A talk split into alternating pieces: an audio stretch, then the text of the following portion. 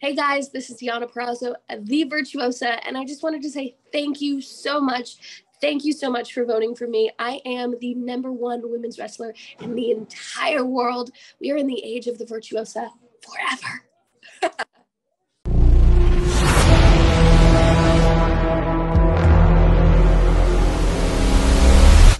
Michael Morales Torres para Lucha Libre Online, mi invitada especial para estrenar el año en grande, directamente desde Impact Wrestling, representando también a New Jersey, la campeona reina de reinas de lucha libre AAA, la mejor luchadora, según que ustedes votaron, porque sí, de una puraza quedó número uno en Lucha Libre Online.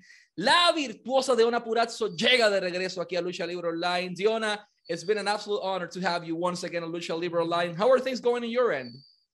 I'm good. I'm tired. I'm beat up after Hard to Kill, but uh, you know what? Guess who's doing the media tour? I am. So I guess I'm still the face of our knockouts division, championship or not. Hey. Not only of the knockouts division, people consider Deonna Purrazzo the face of the whole company, and that's actually my first question. The company's, you know, builds towards or around the figure of La Virtuosa. We still, you know, we have Moose, respectfully, as the Impact World Champion. We have Mickie as the Knockouts World Champion. But everything is like built around La Virtuosa. It's for you, not only as a performer, but as a human, as a woman, how does this make you feel that the company puts so much, you know, confidence on, on what you're doing? Yeah, it, it feels amazing. Um, that's all I ever wanted was someone to like take the chance and be like, yes, go with it, girl. Like you can do it. We believe in you. Full stop. And um, impact from literally day one that I walked in has given me the opportunity to live every single dream I've ever wanted in professional wrestling and then some. So um, it, it is beyond my wildest dreams to be able to get to do what I've been able to do the last years. And um, I just hope that Impact knows how grateful I am. And then also by doing things like this and, and you know, um, carrying our division all over the world, our company all over the world, um, I get to give that back a little bit. And that's amazing. I want to speak about Hard to Kill.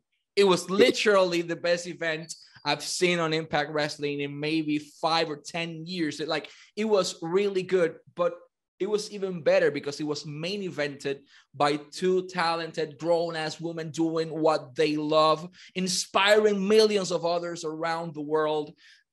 We have a couple of questions regarding this whole situation. The first one, how did you know how did it feel for you being the main event in a car that was so stacked? Yeah, I um when I found out we were going to be the main event, earlier last week. I literally was uh, had a breakdown, like could not stop crying for a week um, because it, it was the first time knockouts have ever main evented in a pay per view ever. Um, so that was my goal all last year, all 2021. People asked, What else do you want to do? It was, I want to be considered for the main event. I want to have a main event on a pay per view. Um, and not because I'm a woman and, and we're pushing women's wrestling and, you know, um, I want it because I've earned it. I've earned uh, the opportunity to main event a pay per view. I have the story built that earns you the opportunity to be the main event. Um, so the fact that that Impact believed so much in Mickie and I, story we were telling, to say, let's make him the main event, and then let's not tell anyone. Let's surprise everyone. Um, again, was more than my dreams. It was exactly what I wanted, and I never thought I'd get it, and I got it. So um, yeah, it was it was amazing. There's a picture that you shared on your in your Instagram, uh, uh, you know, yesterday that you know it transmitted the emotion on your face. Like you could see the fire in your eyes. You could see you wanted everything because you are that type of wrestler, because you're that type of, of human. What was going exactly through your mind at the moment you made your entrance that you saw the audience and you actually were on the event. One thing is desiring it, one thing is requesting it, but one thing is living it. What was inside Deonna's head? Um, luckily, my Saturday was such a cluster. Um, you know, my I wasn't sure. My gear had come and I didn't like it, so my gear lady was redoing it for me and shipping it to me. Um, and then it wasn't gonna make it on time. So luckily, Chelsea um, and Santana Garrett had transformed my pants and, and really made them special. So what we did was um, took just my pair of black jeans that I had been wearing on Impact prior and took pieces of all of my championship gear.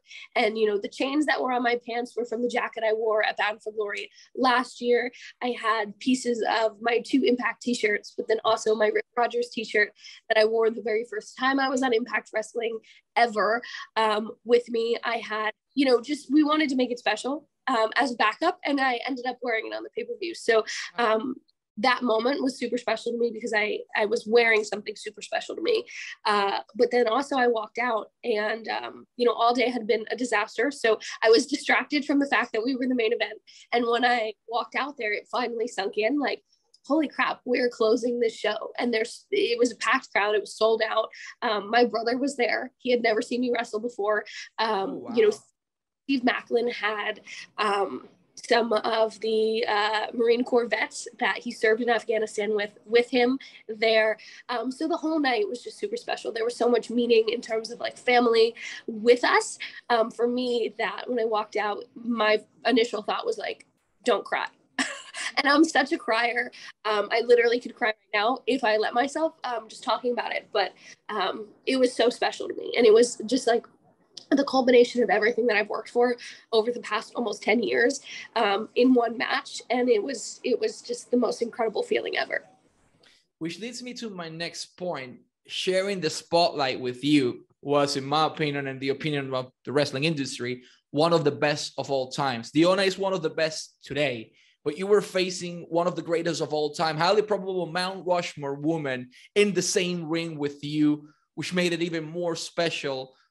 You gals kick it for almost 20 minutes, almost 20 minutes, 19 and something of pure, pure action.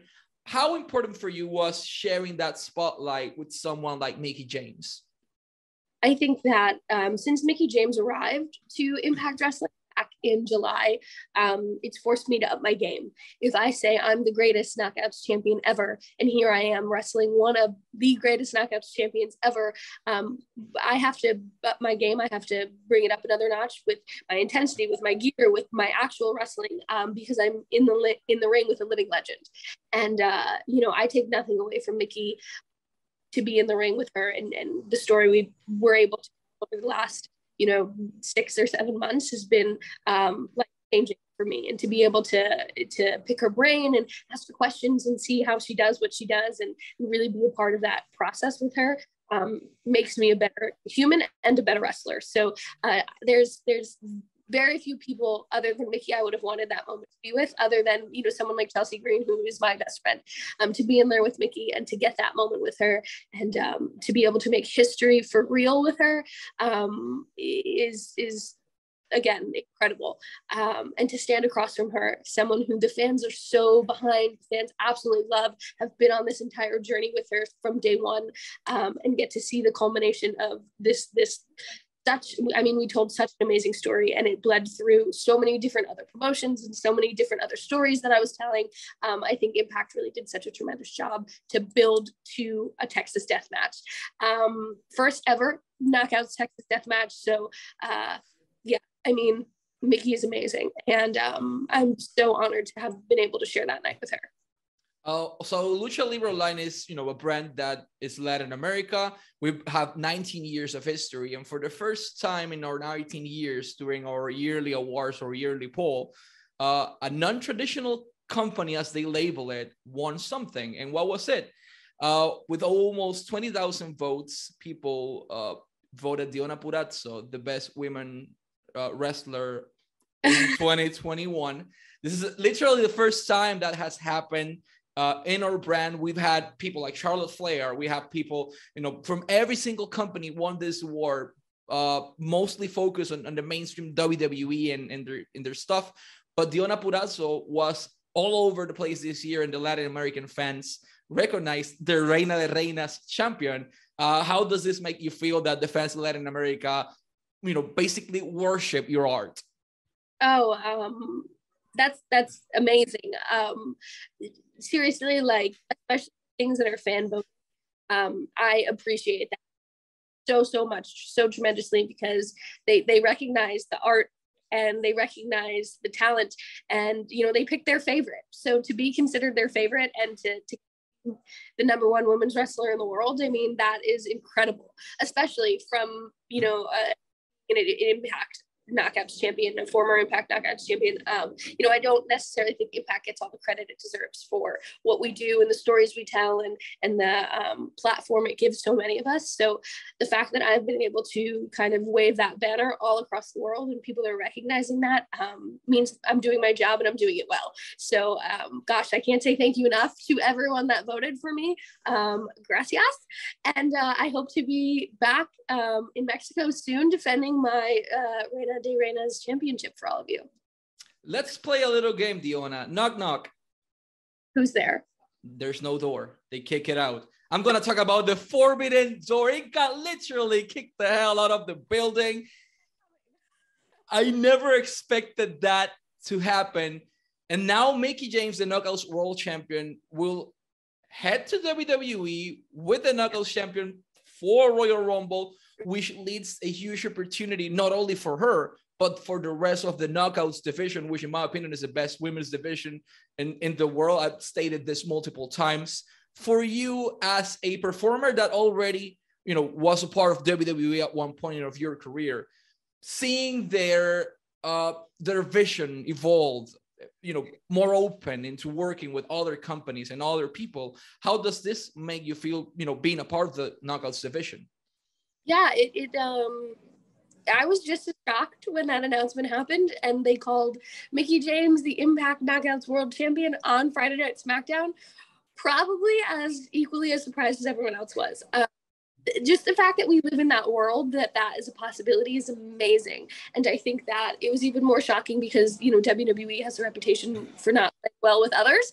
Um, so the fact that they played with impact wrestling just a little bit um, is is incredible. And what it does for our knockouts division is it 100% put more eyes on Mickie and I's main event match. 100% put more eyes on Hard to Kill and um, what Impact was presenting as a not just our main event, but as the entire package of Hard to Kill. Everything that Impact has worked for on that pay per view was put on such a bigger platform, and I hope that you know people who t- tuned in just to see what would happen with Mickie and I stay because they see what a great product it is, and, and maybe they hadn't been exposed to that prior. So um, I think that it, it was great that we got that opportunity to put impact on Friday Night SmackDown, and um, hopefully the people that came for it stay stay for the rest. I've never expected this to happen, and the interesting part is that with the previous uh, partnership with All Elite Wrestling, we didn't have the opportunity to see women shine as we wanted in that partnership. However, in this new no door policy, a woman is the first person taking the step, saying, "Hey, I'm gonna be this person. I'm gonna take the title with me. I'm gonna bring it home. Uh, I'm gonna bring it to the WWE. I'm gonna represent my people. I'm gonna wave the flag, and you know, it's simply impressive. Before we go to your next question, I want to plug in something in Spanish, if you allow me.